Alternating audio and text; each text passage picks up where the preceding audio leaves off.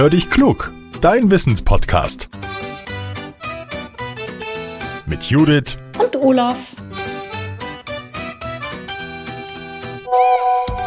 Ah, eine Sprachnachricht von Judith. Na, mal hören, was er will. Hallo Olaf, ich bin neulich mal mit Karlchen so eine richtig, richtig, richtig große Runde gelaufen. Der kleine Kerl hat es super geschafft, aber am nächsten Tag lag er durchgängig auf seinem Deckchen. Der wollte gar nicht raus. Was ich mich dann gefragt habe, ist, hat er vielleicht Muskelkater? Gibt's das, dass Hunde oder andere Tiere das genauso haben wie wir? Hallo, liebe Judith. Jep, es ist genauso, wie du es beobachtet hast. Auch Hunde, Pferde oder andere Tiere lahmen manchmal ein bisschen, weil sie Muskelkater haben. Lass uns mal gucken, was bei Muskelkater eigentlich in unserem Körper los ist. Das Wort Muskel kommt vom lateinischen Begriff musculus und das bedeutet übrigens Mäuschen. Ohne Muskeln könnten wir uns nicht bewegen, wir könnten nicht laufen, aber auch nicht sitzen oder uns küssen. Nichts würde funktionieren. Weil Muskeln so wichtig sind, haben Forscher sie untersucht und sie wissen deshalb auch, was es mit dem Muskelkater auf sich hat. Lange Zeit dachten viele, dass der Muskelkater etwas mit dem Stoff Laktat zu tun hat. Das ist ein Salz der Milchsäure. Sie gingen davon aus, dass sich vermehrt Laktat in den Muskelfasern sammelt, wenn wir es mit dem Sport übertreiben. Dadurch soll der der Muskel plötzlich schmerzen und sich nicht mehr so gut bewegen lassen.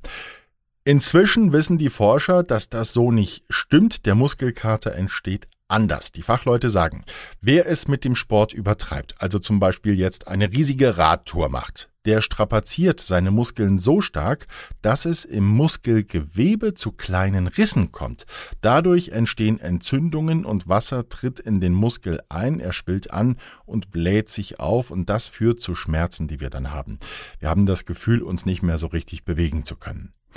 Experten sagen, so wie wir Menschen können auch Tiere Muskelkater kriegen. Pferde zum Beispiel, die Rennen laufen, können betroffen sein, aber auch Hunde können mal schlecht drauf sein, so wie Karlchen, wenn sie zuvor richtig lange Gassi waren und vielleicht auch viel gerannt sind.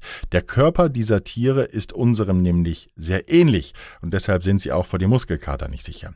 Hundebesitzer merken manchmal, dass ihr Hund nach einem anstrengenden Tag eine Pause einlegt und viel auf der Decke rumliegt. Das kann ein Zeichen dafür sein, dass er sich nicht so gern bewegen will, weil er Muskelkater hat. Tja, und was tun wir, wenn wir Menschen Muskelkater haben? Manche empfehlen, in die Sauna zu gehen. Dort ist es schön heiß, die Muskeln werden besser durchblutet, das nimmt den Schmerz und die Muskeln heilen schneller. Deshalb hilft auch ein warmes Bad. Einfach weiter zu trainieren, das ist nicht so gut, das vertreibt den Muskelkater nicht und es kann alles noch schlimmer machen. So, liebe Judith, das heißt für dich demnächst mit Karlchen nicht mehr ganz so große Runden rennen. Er ist ja auch nicht mehr der Jüngste, gell? Liebe Hörerinnen und Hörer, wenn ihr auch mal eine spannende Wissensfrage habt, dann schickt sie uns an hallo at podcast-factory.de. Wir freuen uns immer über Hörerpost, aber schreibt langsam, sonst gibt's einen Muskelkater in den Fingern. Empfehlt uns gerne auch weiter, zum Beispiel indem ihr Freunden oder der Familie von unserem Podcast erzählt. Abonniert uns auch und dann bekommt ihr immer mittwochs eine Nachricht auf Smartphone, wenn eine neue Folge da ist. Jetzt sage ich Tschüss und bis zum nächsten Mal, euer Olaf.